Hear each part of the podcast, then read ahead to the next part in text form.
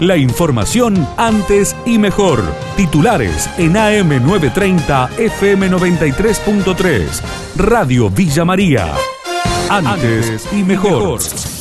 Carlos Briner pidió que el 9 de julio no sea un día más. El intendente de Dalville reclamó a la ciudadanía imitar a esos hombres que no son una maqueta ni un busto al recordar a los patriotas de aquella gesta. También pidió diálogo.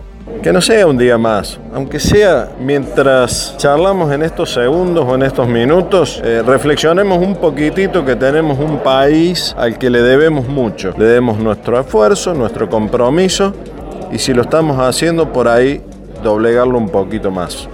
Nos debemos mucho diálogo, mucha comprensión, tratar de imitar a esos hombres que realmente no fueron una maqueta y no son un busto hoy en día. Son una historia que realmente eh, gravitó en el mundo y que hoy parece estar un poco dejada de lado. Así que el mensaje es sencillo, esforcémonos, unámonos eh, y hagamos las cosas cada día un poquito mejor. Para Barbero, los subsidios en el transporte son fundamentales. Eh, se trata del decano del Instituto del Transporte de la Universidad San Martín que habló con Radio Villa María y destacó que el sistema está atravesando una crisis a nivel mundial la cantidad de gente que viajó en el transporte público cayó el 30%, porque no había trabajo, porque no había plata, por lo que fuera. Pero ahora ha caído el 90% y se ha derrumbado. Entonces, eso tiene un impacto eh, letal sobre las finanzas del sistema. Ojo, sea un sistema público, privado, quien quiera que sea la empresa operadora, no percibe más el, el ingreso que pagaban los pasajeros. Claro. Donde el subsidio era muy alto, eso no es tan grave. Donde el subsidio era más bajo, eso empieza a ser más grave, porque esos ingresos eran una parte, digamos, como sustancial para que el operador, fuera quien fuera, pague el combustible, el personal, la amortización de sus equipos, en fin, los distintos costos. Mercedes Sosa va a tener su serie. En la fecha de su natalicio dialogamos con Rodrigo Vila, que es productor de Cinema 7 Film y uno de los responsables de desarrollar la iniciativa queremos retratar a la heroína, pero queremos retratarla de carne y hueso. Mm. Eh, yo creo que cobra mucho más valor el héroe, no el héroe de bronce, ¿viste? el héroe perfecto. Creo que cobra más valor el héroe, eh, o en este caso la heroína, donde ella tiene un montón de virtudes y también tiene debilidades como cualquier ser humano, ¿no? que sufre, que, sufrió mucho la soledad.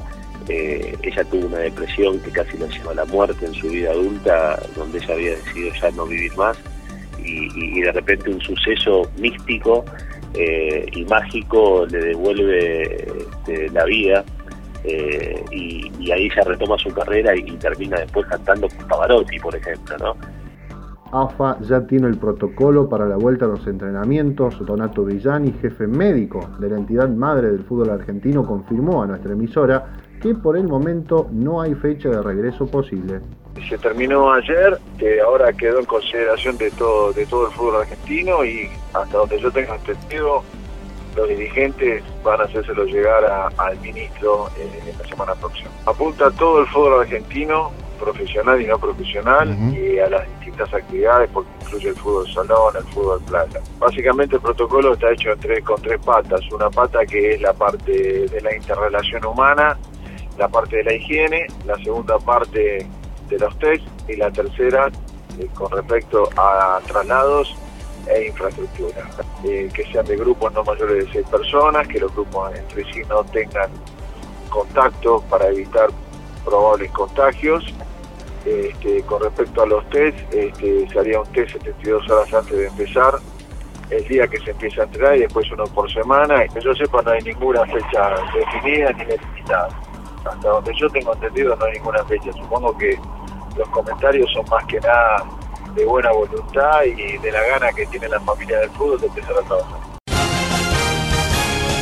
La información de Villa María y la región. AM930, FM93.3.